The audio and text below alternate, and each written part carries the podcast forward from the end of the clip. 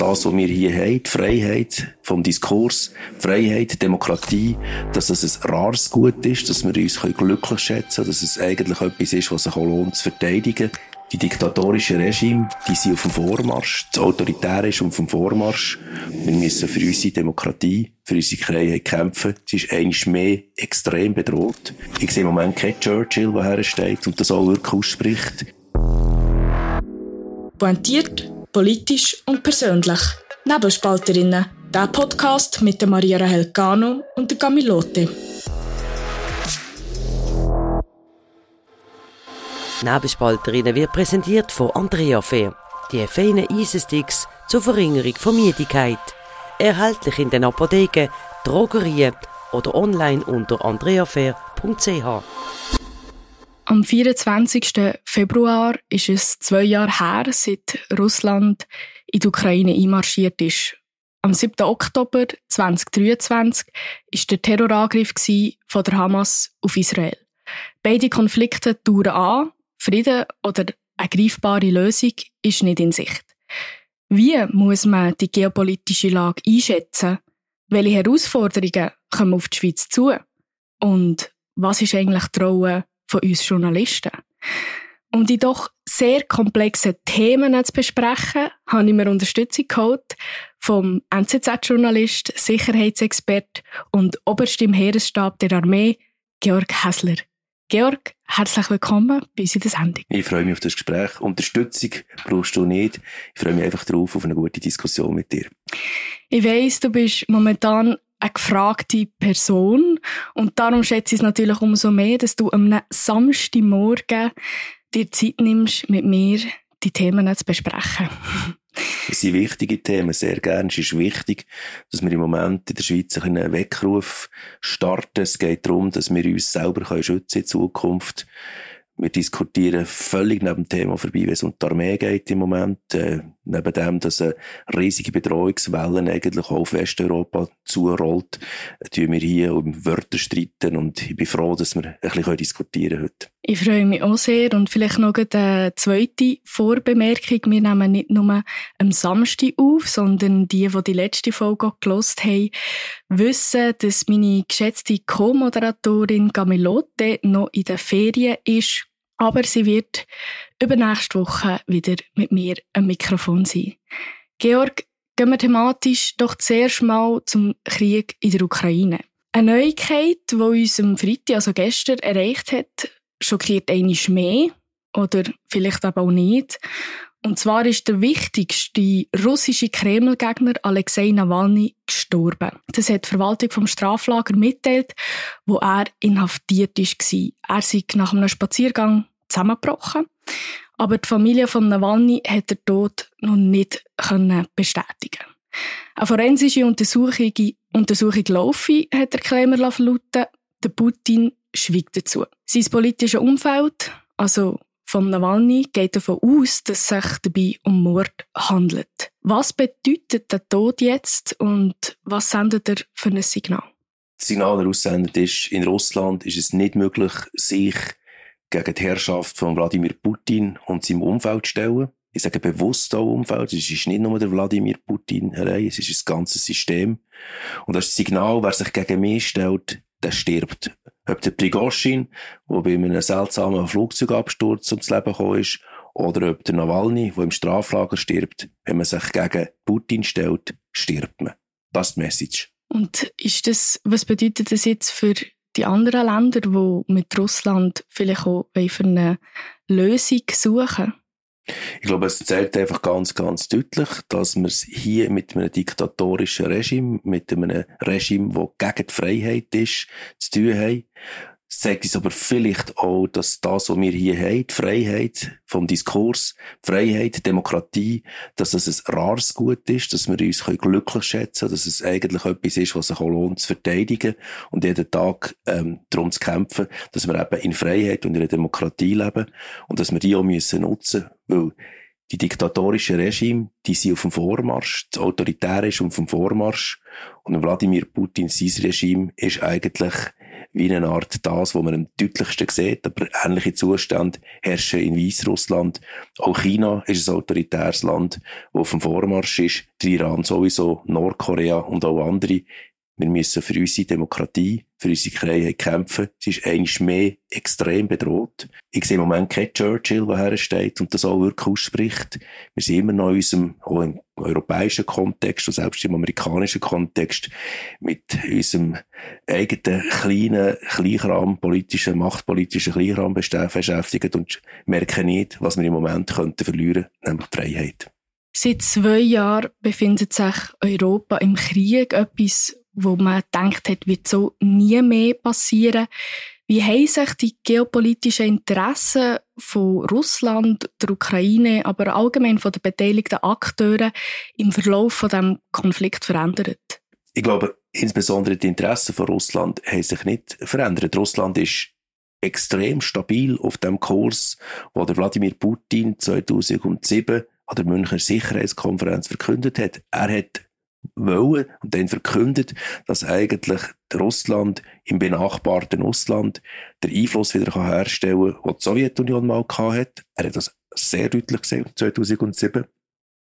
Er hat ähm, den Plan ziemlich schnell umgesetzt oder angefangen umsetzen. 2007 hat es gleichzeitig einen hybriden Angriff auf Estland. Zuerst mit Cyber, aber auch mit dem Aufladen von der russischstämmigen Bevölkerung. 2008 hat äh, Russland in Georgien interveniert und äh, seitdem sind Teile von Georgien nach wie vor besetzt. Georgien hat nicht die volle Kontrolle über das eigene Staatsgebiet. 2014 kommt die Krim-Annexion und Krieg in der Ostukraine, der Hybridkrieg in der Ostukraine von Russland geführt. Ähm, dann kommt am 24. Februar 2022 der, der Überfall von russischen Truppen auf, auf äh, die Ukraine. Das Ganze hängt zusammen. Russland ist sehr, sehr stabil. Was man muss sagen, ist, dass der Westen sehr, sehr lang zugeschaut hat. Insbesondere Westeuropa hat sehr lang zugeschaut. Man ist lang abhängig von russischem Gas, insbesondere Deutschland darf man nicht vergessen, dass Österreich immer noch russisches Gas bezieht, oder? Unser Nachbarland bezieht immer noch russisches Gas, billiges Gas. Man hat zu wenig resolut gesagt, Machtpolitik nicht, liegt nicht drin. Man hat zu wenig resolut für die regelbasierte Sicherheitsordnung gekämpft und steht jetzt vor der Frage, schaffen wir es noch, dass dem Wladimir Putin nicht gelingt, seine politischen Ziele mit militärischer Kraft durchzusetzen. Weil es darf nicht so sein, dass in Europa plötzlich wieder das Recht vom Stärkeren gilt. Das ist ja als Kleinstaat aus Schweizer Perspektive sehr eine unangenehme Vorstellung. Das, was man ja jetzt probiert zu machen, statt dass man die Ukraine in die NATO direkt aufnimmt, sind die bilateralen Sicherheitsabkommen. Das war ja das Treffen gestern mit dem Bundeskanzler Olaf Scholz. Und ähm, es ist eine Schliessung von einem langfristigen Sicherheitspakt. Ist es jetzt so ein bisschen wie eine Übergangslösung? Das ist eine ganz, ganz eine heikle Situation. Ich glaube, man hat es verpasst, im Gipfel von Vilnius letzten Sommer ähm, ein klares Zeichen zu setzen und eine Mitgliedschaft in die NATO eine Perspektive, wirklich eine echte Perspektive zu geben. Und das würde bedeuten, die Ukraine steht unter Schutz, unter dem Schutz vom gesamten Bündnis. Mit der, wo sehr auf Regeln basiert, was sich bewährt hat. Jetzt macht man so eine Sonder, mhm. so Sonderlösungen mhm. mit bilateralen Verträgen, wo, je nachdem können ausgelegt werden. Das ist eine der gefährlichsten Situationen, die es überhaupt gibt wenn man es historisch anschaut, der Erste Weltkrieg ist genau ja. darum ausgebrochen, weil die verschiedenen unterschiedlichen Bündnissysteme dann irgendwie nicht mehr zusammengepasst haben. Und ich, ich habe wirklich ein bisschen befürchtet, dass wir in eine ähnliche Situation reinlaufen, wo irgendwann die Bündnissysteme nicht mehr aufgehen und irgendwann es noch immer kippt und man am Schluss in eine größere Geschichte reinläuft. Ich halte das für eine extrem gefährliche Entwicklung dass es dann so wie eine, Kettenreaktion gibt. So eine Kettenreaktion, oder? Man muss sich bewusst sein, oder? Der Erste Weltkrieg ist ausgelöst worden durch ein Attentat in Sarajevo, 28. Juni 1914, wo eine Kettenreaktion ausgelöst hat, wo am Schluss deutsche Truppen in Frankreich einmarschiert sind. Das müssen wir eigentlich verhindern, aber so wie es aussieht, läuft die Entwicklung in die falsche Richtung. Also wir haben bis jetzt noch nicht so viel aus der Geschichte gelernt. Der Olaf Scholz hat auch gesagt, nach dem Abschließung von dem Abkommen mit der Ukraine, das sei ein historischer Schritt. Das Dokument kann in seiner Bedeutung gar nicht überschätzt werden und es legt fest, dass Deutschland die unabhängige Ukraine weiterhin bei der Verteidigung ähm, gegen russischen Angriffskriegs Angriffskrieg unterstützt.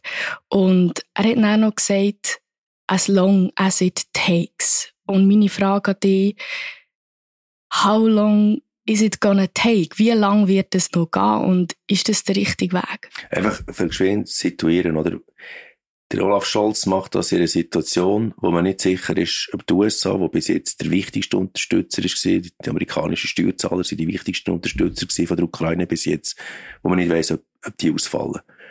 Und zwar nicht nur wegen Trump, wegen der möglichen zweiten Präsidentschaft von Trump, sondern auch, weil die Amerikaner sich spätestens ab 2027 werden auf den Pazifik müssen konzentrieren. Die Amerikaner können nur einen Krieg allein führen, nicht den zweiten, da sie Friedensdividenden eingezogen. Ich glaube, das ist der grössere Kontext. Europa ist auf sich selber gestellt und auch die Unterstützung von der Ukraine muss eigentlich eine europäische Unterstützung werden.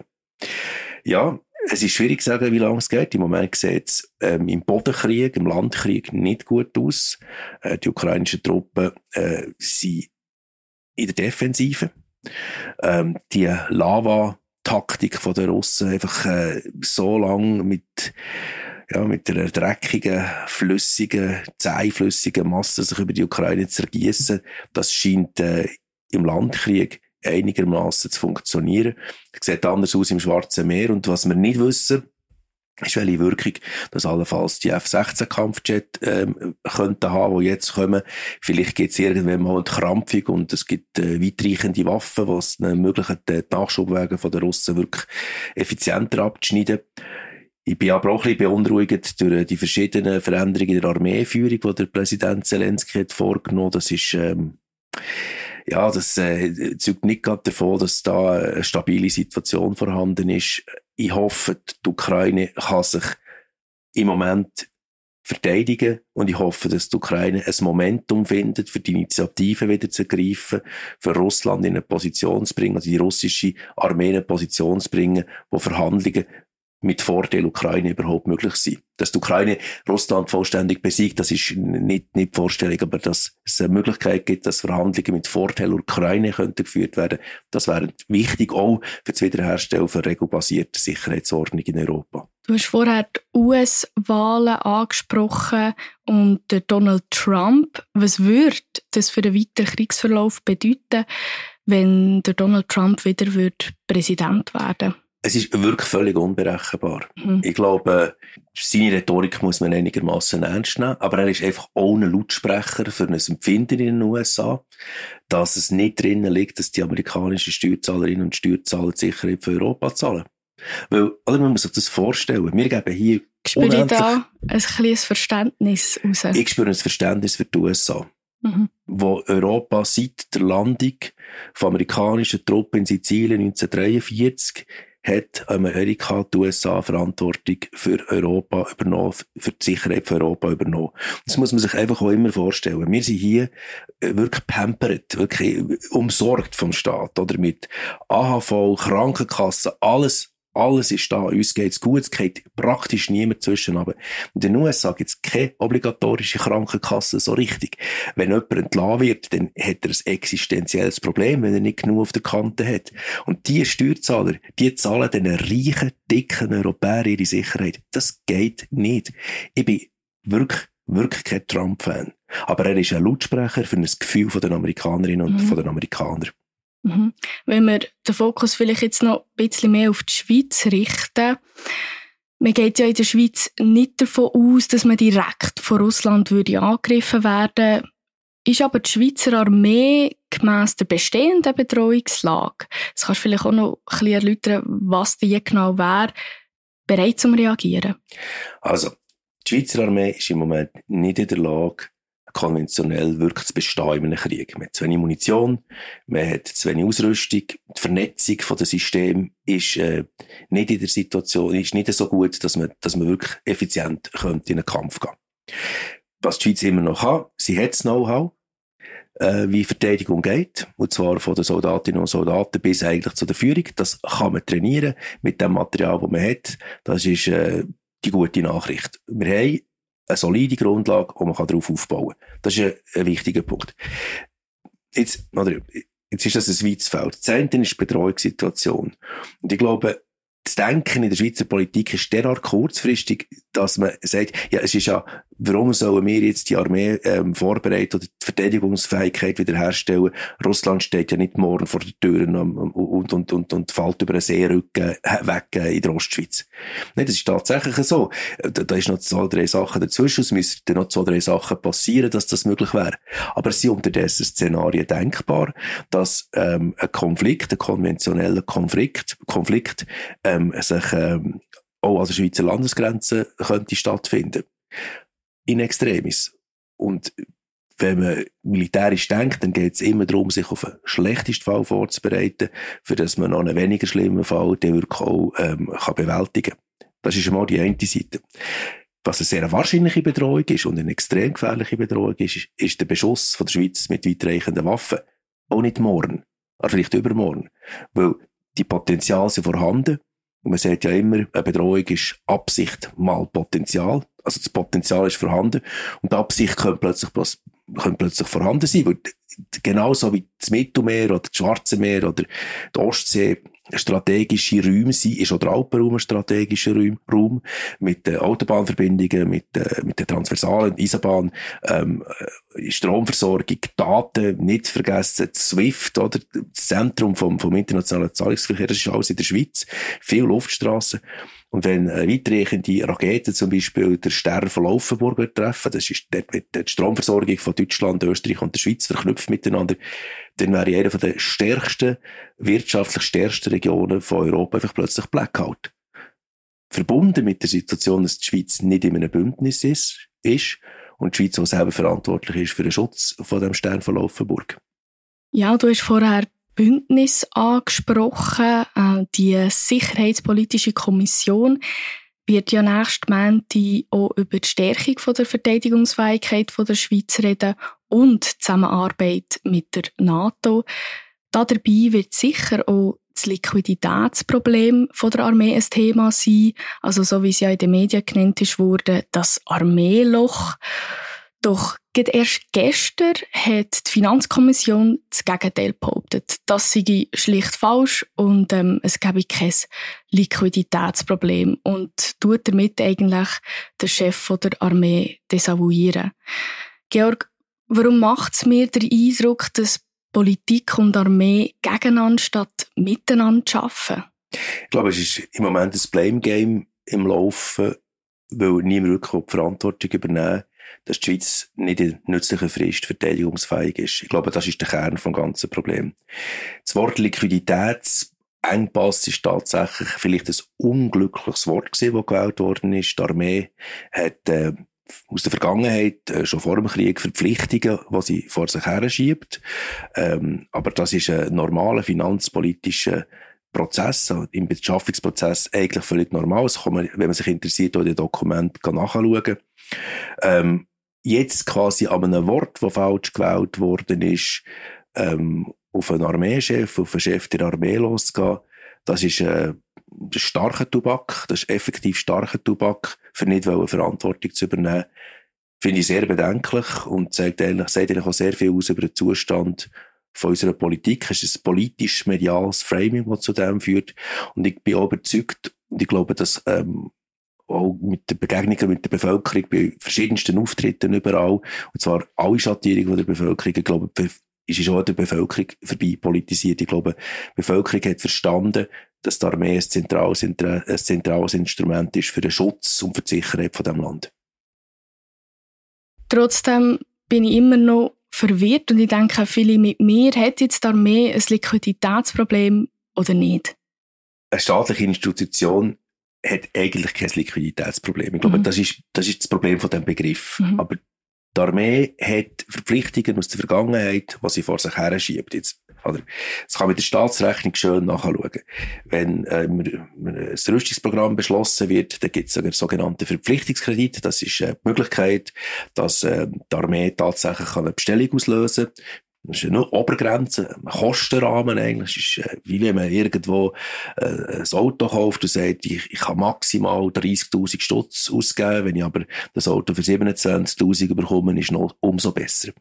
Das äh, sind dann eben die sogenannten effektiven Verpflichtungen, das, was man nicht tatsächlich, aus, tatsächlich ausgibt. Das ist etwas, was man in der Staatsrechnung kann nachschauen kann, kann schauen auch, wie denn die Verpflichtung abgezahlt wird.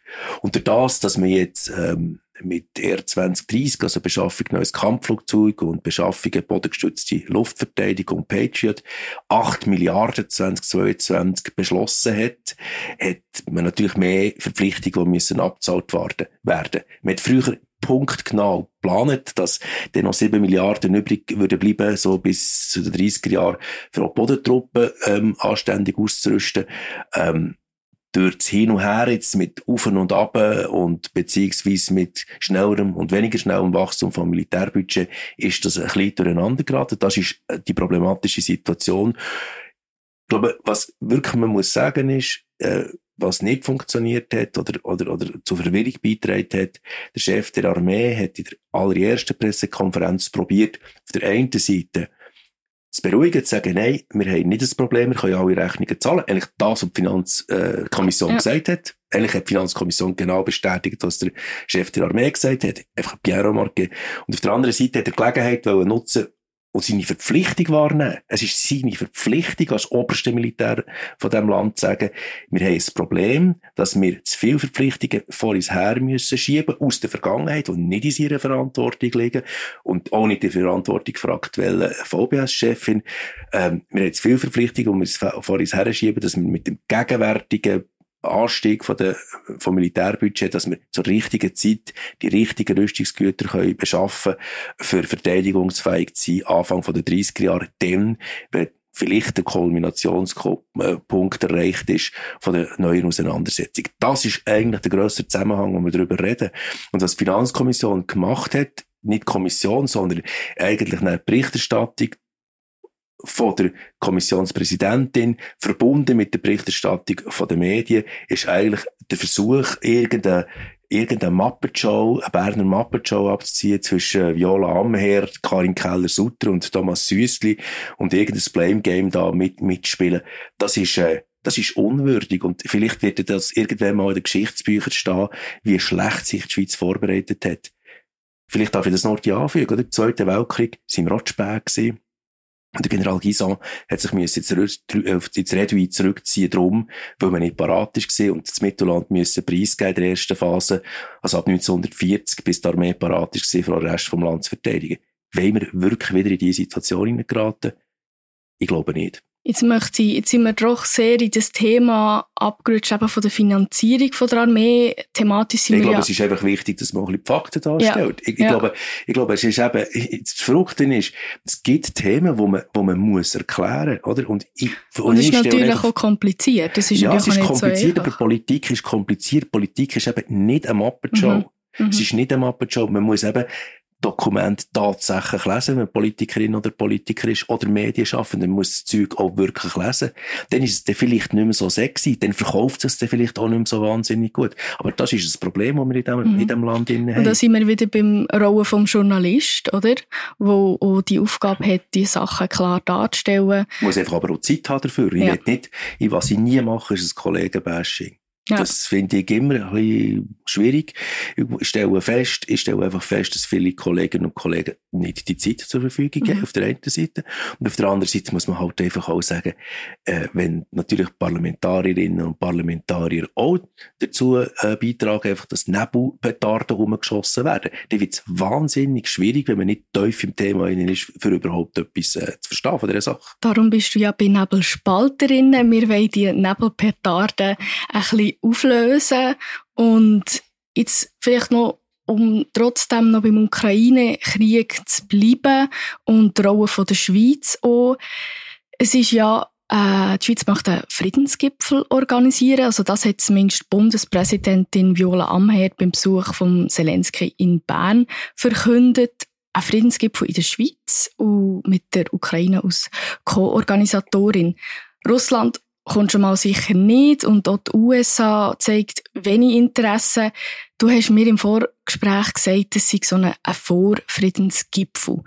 Was meinst du damit und was kann man von so einem Vorfriedensgipfel erwarten? Ich glaube tatsächlich, dass der, Begriff Friedensgipfel äh, irreführende Bezeichnung ist.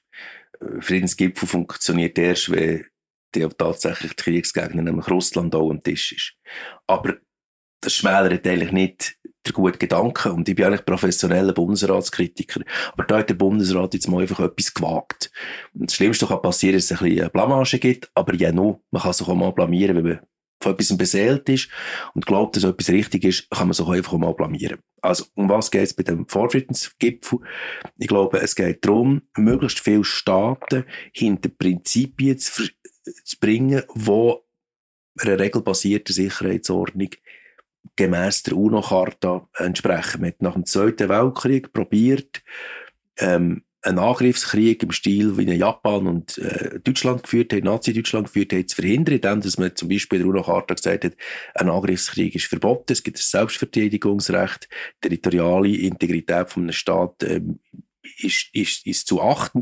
Und da gibt es ganz viele weitere Sachen, in diesem 10-Punkte-Plan von den Ukrainer drinnen ist, wo eigentlich der UNO-Charta entspricht. Und es geht darum, möglichst viele Länder hinter die Prinzipien zu bringen oder die Prinzipien auch so zu knetten, dass eine Mehrheit vielleicht von den Staaten dahinter steht und vielleicht auch Staaten, die eher russlandfreundlich sind oder die im globalen Süden nicht auf der westlichen Seite sind, aus historischen Gründen. Also Südafrika scheint jetzt nicht uninteressiert zu sein daran. Indien, der Bundesrat Gassis, der EDA-Chef, ist jetzt gerade in Indien gesehen. China ist ein wichtiger Player, wahrscheinlich der wichtigste Player überhaupt.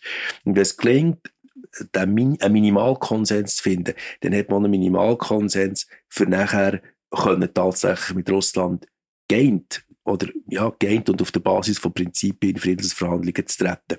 Das ist ein weiter Weg. Da gibt es auch noch die militärische Situation in der Ukraine, das ganz am Anfang gesagt habe. Es geht darum, dass die Ukraine in eine günstige militärische Lage kommt, sonst nützt das alles überhaupt nicht. Aber ich glaube, man muss das sagen, es ist ein Vorfriedensprozess gibt und Bedingungen, dass es einen gerechten Frieden gibt. Und zwar im Sinn von Immanuel Kant. Du bist ja Philosoph. Der Werner Herzog, Regisseur und Schriftsteller, hat kürzlich ein Interview gegeben im Tagesanzeiger, wo er vor einem westlichen Narrativ bezüglich Putin warnt. Zitat, diese primitive Dämonisierung Putins kaufe ich niemandem ab. Da müssen Sie genauer hinschauen. Was nicht heißt, dass ich pro Krieg wäre. Das ist furchtbar. Georg, du kannst nicht aus deiner Rolle rausschlüpfen vom westlichen Journalist. Aber trotzdem, denkst es gibt das westliche Narrativ und macht es uns vielleicht blind für Lösungen? Also, ich, ich würde mich nicht äh, primär als westlicher Journalist, ähm, weil, äh, Schweizer Journalist, äh, Sicherheitsexperte. Nein, ich glaube, ich, glaube, ich bin primär einmal ein Bürger von einem freien Land. Mhm. Oder, ich glaube, das ist eine wichtige, wichtige definitorische Voraussetzung in der ganzen Geschichte auch wenn ich die Herkunft eigentlich von dieser Aussage überhaupt nicht teile. Aber ein Punkt stimmt natürlich so, wenn man, den, wenn man den Putin dämonisiert, dann macht man das, wie, wie, wie man den Hitler dämonisiert, dann tut man eigentlich ausblenden, dass hinter den, hinter den Aushängeschildern von so autoritären Regimen oder von, von Kriegsmaschinerien, dass dort Systeme hinten dran stehen. Und dass die Form von Machtpolitik, die Politik von dominanzorientiertem Verhalten, ähm, dass die eigentlich der Normalfall ist in der, in der Weltgeschichte, das blendet man durch das aus. Und blendet aus damit, dass Freiheit muss wehrhaft sein, dass Sicherheit äh, ein wichtiges Gut ist und dass Demokratie muss geschützt werden. Das ist ein zartes Pflänzchen. Und Demokratie muss auch da, dadurch geschützt werden, dass, wir, dass es drinnen liegt, dass man unterschiedliche Positionen hat, dass man unterschiedliche Sichtweise hat. Ich habe grossen Respekt zum Beispiel von der, von der Wochenzeitung WOTS oder Kasper Sorber einen hervorragenden Leitartikel geschrieben hat, warum das er die ganze, wie er die ganze Armeegeschichte sieht. Ich sehe das überhaupt nicht so. Aber Kasper Sorber formuliert eine Position, wo man sich damit auseinandersetzen kann. Und wenn man glaubt, dass, die besseren Argumente, dass man die besseren Argumente hat oder dass man Recht hat, dann kann man auch dafür kämpfen. Das ist Demokratie. Aber insgesamt geht es darum, dass wir für unsere Demokratie müssen kämpfen und dass wir nicht das aufhängen an irgendeiner äh, einer, einer crazy Figur, und sagen, Putin ist eh ein Dämon und so. Nein, es ist nicht ein Dämon. Wir sind nicht im, im, im, im, irgendwo in der Fantasiewelt. Wir sind in der Realität. Und wir müssen primär uns so resilient machen, dass wir eben gegen diese Form von Machtpolitik Antworten haben.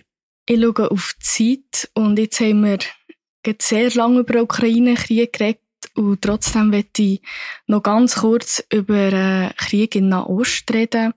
Und zwar hast du das letzte Mal bei Nebelspalterinnen, wo du bei uns bist, oder respektive wo du ein Interview mit mir gemacht hast, wo wir nachher eingespielt haben, hast du gesagt, im Nahostkonflikt ist eine klare Positionierung, oder braucht es eine klare Positionierung von der Seite der Schweiz. Die Schweiz dürfte aus neutrales Land nicht auf der Seite vom Terror stehen. Jetzt meine Frage an dich, hat diese Positionierung stattgefunden? Ich glaube, die Schweiz Russenpolitik ähm, probiert echt zu balancieren. Ich glaube, wir haben mit dem Bundesrat Ignazio Cassis jemanden im EDA, der einen, einen sehr klaren Kompass hat in dieser Frage. Terror liegt nicht drin. Er sieht das Selbstverteidigungsrecht von Israel relativ klar. Er hat aber in seinem Departement eine grosse Reihe an, an Diplomatinnen und Diplomaten oder Leute, die humanitär motiviert sind, die, die das hintertreiben. Wir haben eine problematische Situation, wenn es um die, um die Frage geht innerhalb von MEDA. Das ist eine relativ schwierige Situation für Ignazio Cassis. Wir haben aber auch in der Bevölkerung, ja, wo wir das Gespräch dann geführt haben, ähm, hätte ich nicht erwartet, dass es so verrückt wird mit der Spaltung von der Gesellschaft. Ich glaube, wir müssen dort auch als äh, eigentlich Leute, die im Staat Israel gegenüber positiv eingestellt sind, weil eben eine lebende Demokratie ist, zur Kenntnis nehmen, dass der Krieg bei einem ganz grossen Teil der Bevölkerung, bei einem Teil der Bevölkerung Gefühle auslöst, die radikalisieren. Ähm, und das sind Gefühle, die vielleicht aus äh, Erlebnis, aus äh, Kriegsgebiet von einem Teil der migrantischen Bevölkerung herkommt. Und ich glaube, wir müssen dort gut heranschauen, vielleicht auch mit Empathie heranschauen. Und es klingt jetzt halt nicht so bürgerlich radikal. Ich glaube, es muss uns gelingen, dort aufeinander zuzugehen und, und, und, und, und, und einander nicht zu verlieren, wenn wir dort in diesem Konflikt aneinander geraten. Ich glaube, es lohnt sich zuzulassen und probieren, den Kontakt nicht zu verlieren, auch wenn man gewisse Argumentationen haarsträubend und antisemitisch findet. Du hast vorher Ignazio Cassis angesprochen. Ich will auch noch ganz kurz darauf eingehen, was er mal 2018 gesagt hat, und zwar zum UNO-Hilfswerk UNRWA. Und damals hat er in einem Interview gesagt, dass in dem die Schweiz mit Hilfsgeldern die UNRWA unterstütze, der Konflikt eigentlich am Leben erhalten. Und jetzt ist ja auch kürzlich herausgekommen, dass eben die eigentlich schon lange umstrittene Hilfswerksorganisation ähm, nicht nur Verbindungen zu Dramas hat, ähm, sondern sogar laut dem israelischen Militär zwölf Personen von der UNRWA an dem Massaker vom 12. Oktober teilgenommen haben oder Teil davon waren. Und du hast jetzt die, die Spaltung angesprochen und auch in der Bevölkerung ist man ja extrem gespalten, auch in der Politik zu dieser UNRWA, wie man jetzt weiter verfahrt, ob man jetzt da die Gelder streicht, sistiert oder nicht. Wie siehst du das? Also Ignazio Cassis hat einfach recht gehabt. Oder? Mhm. Und die Geschichte gibt ihm jetzt einfach auch recht. Das kann man, glaube ich, relativ deutlich sagen. Sehr seltsame Äußerungen gegeben vom äh, Philipp Lazzarini, dem Chef von UNRWA bei uns in der NZZ wo, wo ja, quasi Beweisführung ist gesehen, dass äh, die UNRWA nicht verstanden hat, um was es geht. Und vielleicht muss man auch sagen, was der Ignazio Cassis im Kern gemeint hat. Indem, dass man immer noch von Flüchtlingen redet, halten wir eigentlich den Konflikt am Köcherle. Und verpasst die Möglichkeit, eine Lösung zu finden. Das ist, glaube ich, der Kern, der Kern von der Problematik. Und wenn man jetzt die Gelder streichen was wäre die Alternative? Und ist jetzt der richtige Moment für das? Ich glaube, es sind furchtbare äh, Bilder, die wir sehen mhm. aus Gaza. Aber ich glaube, es wäre Pflicht von der sogenannten internationalen Gemeinschaft und vielleicht sogar von der arabischen Welt, zusammen mit den Amerikanern, eine Alternative zu suchen zu UNRWA, dass man den Menschen hilft und die Menschen nicht einfach als Flüchtlinge bezeichnet, für quasi den Konflikt zu munitionieren, sondern es geht darum, Menschen zu helfen, egal woher sie kommen, was sie für einen Status haben. Aber die Problematik von UNRWA ist, die, ist der Status der Flüchtlinge. Und ich glaube, der, der braucht jetzt unterdessen einfach mal ein bisschen Klartext. Aber die USA sind im Moment ähm, knocked out wegen der Innenpolitik, äh, können den Konflikt mit zehn Flugzeugträgern probieren sie im Moment einfach nicht äh, so tief zu halten, dass er nicht aus, ausufert auf, auf den Rest von der, von der Region. Aber eigentlich wäre die internationale Gemeinschaft in der Pflicht, eine Alternative zur UNRWA zu suchen.